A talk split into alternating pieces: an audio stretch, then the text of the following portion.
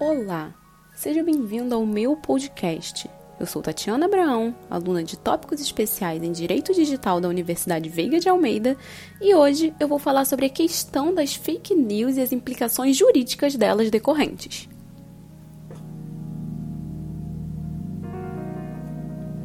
Primeiramente, é preciso entender o que seriam as fake news.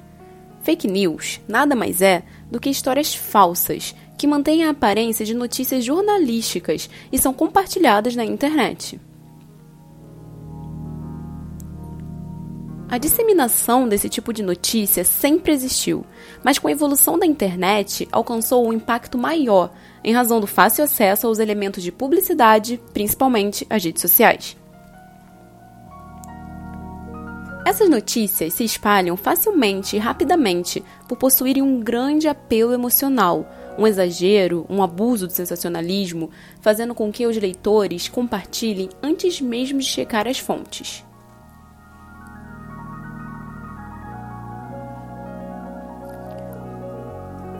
Podemos citar como um grande exemplo as eleições de 2018, que trouxe à tona uma grande propagação de fake news, o que acabou gerando um impacto no processo eleitoral. Afinal, é empiricamente comprovado que a disseminação de notícias falsas influencia no resultado eleitoral, o que acaba atingindo a essência do Estado Democrático de Direito, principalmente no tocante à emanação do poder pelo povo, na escolha de seus representantes, o que inclusive é uma cláusula pétrea.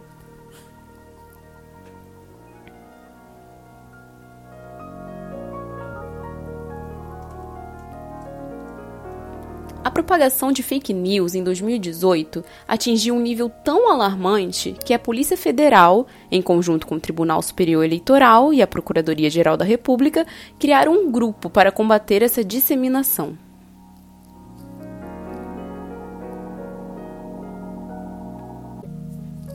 Essa prática de propagação de notícias falsas é pautada em motivos torpes como interesses econômicos, políticos, a intenção em manchar a imagem de alguém, ou tão somente pelo prazer de disseminar boatos que causem alvoroço.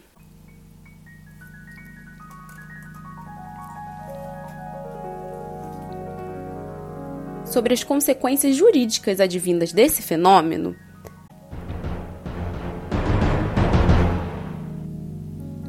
No campo do direito penal, pode ser configurado, por exemplo, crime contra a honra, como a calúnia, a injúria ou a difamação, quando a fake news é divulgada com a intenção de ofender alguém. Ou ainda, existe a contravenção penal prevista no artigo 41 da Lei de Contravenções Penais, quando alguém anuncia um desastre, um perigo inexistente, que seja capaz de produzir um pânico geral, Aliás, se alguém compartilhar essas notícias de forma imprudente, mesmo que não tenha intenção de causar danos, pode responder civilmente, como, por exemplo, pagando algum tipo de indenização ou até retratando-se publicamente.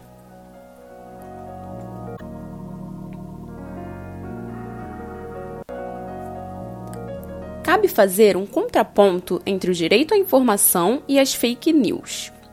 Afinal, a censura não deve existir Dessa forma, não se pode proibir alguém de publicar conteúdo de informação, restringindo essa tarefa apenas aos jornalistas. Na verdade, a criminalização das notícias falsas somente deve existir se verificado que o autor agiu com dolo, ou seja, com real vontade de disseminar essas fake news, com o intuito de prejudicar alguém ou alterar a verdade sobre determinado fato.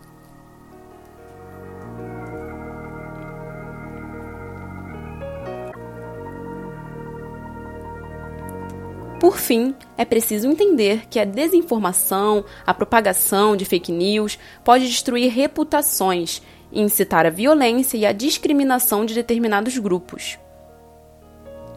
Sendo assim, o combate às fake news deve ser realizado também pela população, que deve verificar a fonte antes de compartilhar a notícia e procurar saber se aquela informação realmente é verídica.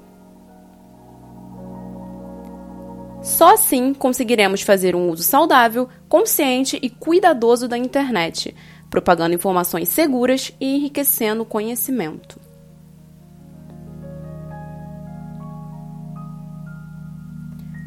Esse foi o podcast sobre fake news e as implicações jurídicas para a sociedade. Espero que tenha gostado, um grande abraço e até a próxima!